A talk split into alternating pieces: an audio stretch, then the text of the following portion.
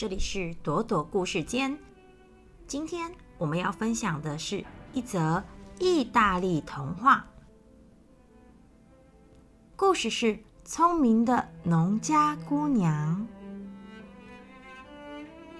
有一天，有个农夫在葡萄园里除草时，挖到了一个臼。他捡起了那个臼，擦去它的泥土，发现这个臼是纯金子做成的。农夫好兴奋地将这个臼带回家，分享了给他的女儿看，告诉他的女儿凯瑟琳说：“你看，像这样珍贵的东西，只有国王才配拥有。我要把它献给国王。”国王一定会很高兴，他会赏赐我很多的礼物啊。凯瑟琳点点头说：“嗯，没错，这个酒的确很漂亮。可是，爸爸，如果你把它拿去给国王，国王就会挑剔你说这个旧缺少了东西。到头来说不定你还会惹祸上身呢。”哪有缺什么？你这个傻孩子！农夫呢不相信凯瑟琳说的话，于是呢将这个臼带到了王宫，献给了国王。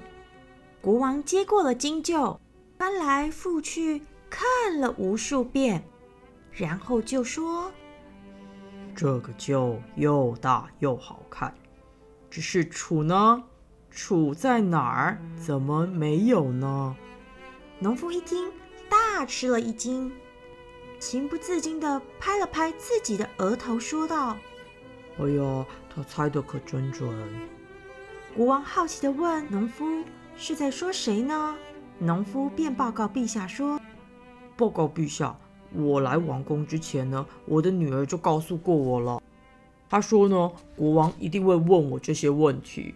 我当时还不相信她呢。”国王听完了，便说：“你这个女儿很聪明，我要来考考她有多少的智慧。你把这一捆亚麻线带回去给她，让他为我一整个团的士兵来做衬衫，动作要快，因为我急着要用。”农夫吓呆了，他又不敢抗拒国王的命令。于是只好接过那捆亚麻线，说是一捆，但其实也就那么几缕而已。农夫向国王敬了礼，便回家了。农夫呢，愤恨不平地回到家，他把国王的命令告诉了他的女儿，然后担心地问凯瑟琳说：“该怎么办啊，凯瑟琳？”凯瑟琳胸有成竹地说。没关系，把那捆亚麻给我吧。凯瑟琳接过亚麻，摇了起来，抖出了些许的小碎片。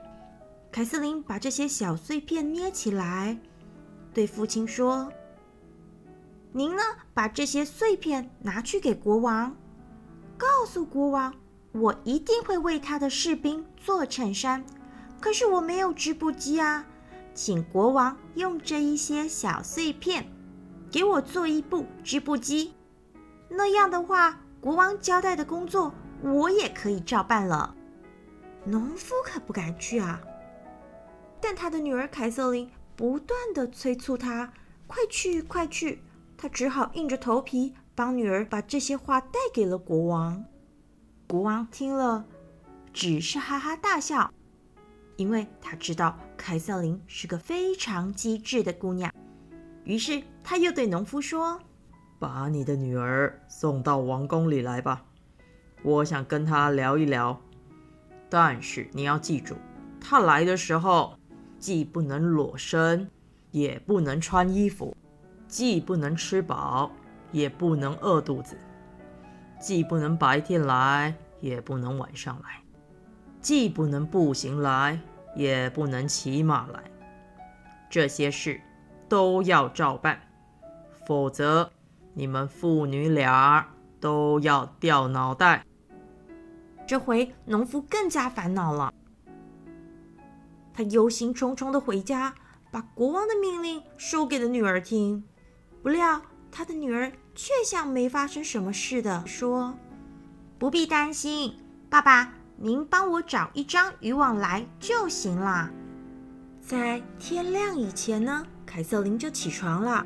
她把渔网裹在身上，然后吃了一点小豆豆。接着，她赶出一头母山羊，骑在上面，一只脚呢拖在地上，另外一只脚呢悬在半空中。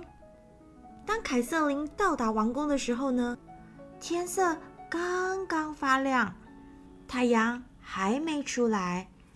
这时候既不是晚上，也不是白天。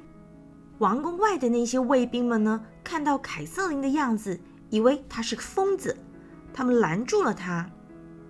凯瑟琳呢，只是微笑的告诉卫兵，这些呢是国王的命令。于是卫兵们就带凯瑟琳进去见国王啦。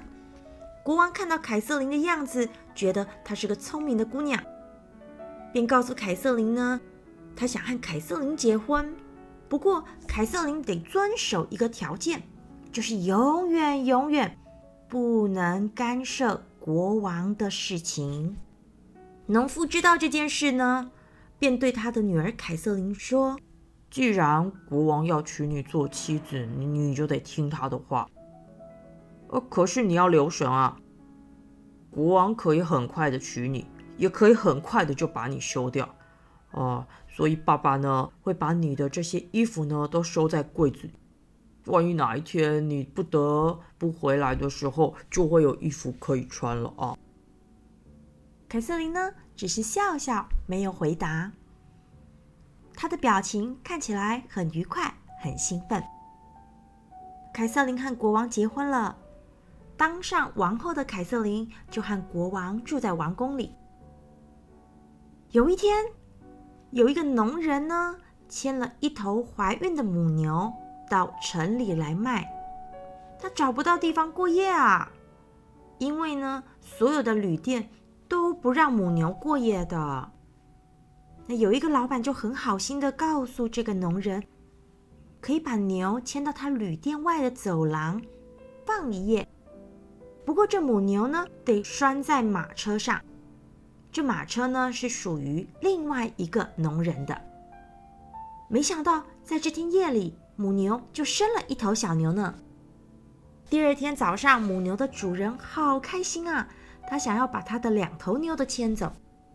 没想到马车的主人就来啦，大声的说：“那母牛呢是农人的，但是小牛是他自己的。”两个人就这样吵了起来，因为主人觉得他的母牛生小牛了。这小牛跟母牛都是他的，两个人吵得不可开交，没多久就动手打架打了起来。他们两个呢，把警察也引过来啦。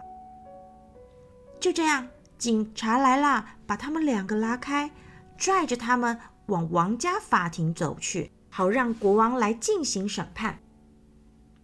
国王就判把这个小牛归给了马车的主人所有。母牛的主人听了，觉得这实在太不公平了。于是他到了王宫附近，想去找找看能不能遇见王后凯瑟琳，让王后帮帮他。还好，这母牛的主人很幸运，他果然在王宫的花园外附近徘徊的时候遇见了凯瑟琳。他向王后哭诉他的遭遇。这王后凯瑟琳想了想，便说：“嗯，明天国王要去湖边打猎。这个季节呢，那个湖是干涸的。你就在腰带上挂个鱼篓，手里拿着渔网，假装在打鱼的样子。国王看到有人呢在那里打鱼，一定会好奇的去问你为什么。你就这样回答：陛下，既然马车可以生小牛。”我就能在没有水的湖里打到鱼。第二天早上呢，这母牛的主人就照着王后的指示，在湖边呢撒渔网，拉起来，像是打到满满的渔网鱼一样。国王经过了，看到母牛的主人这样，就哈哈的大笑，问他为什么要这样打鱼呢？这母牛的主人呢，就把王后教给他的话。一字不漏的说了一遍。国王听完了，就问农夫说：“你和王后谈过了，这是王后交给你的吧？”农夫呢没有否认。国王宣布了新的判决，宣布这头小牛得归还给这母牛的主人。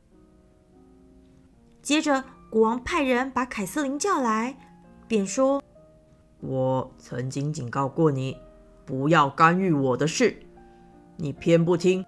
现在，你准备回家吧，今晚就走，回去种田。不过，我可以让你在走的时候，从王宫带走一样你最喜欢的东西。”凯瑟琳听了，恭顺的回答说。我一定会遵照陛下的吩咐去做的。不过，我请求您让我明天再走吧，因为我想和您一起吃最后一顿的晚餐。国王同意了。凯瑟琳呢，立刻吩咐厨师们准备烤肉啊、火腿，还有任何让人吃了以后呢会感到口渴还有昏昏欲睡的食物。他还吩咐仆人呢，把地窖里面最好的那些葡萄酒通通拿出来。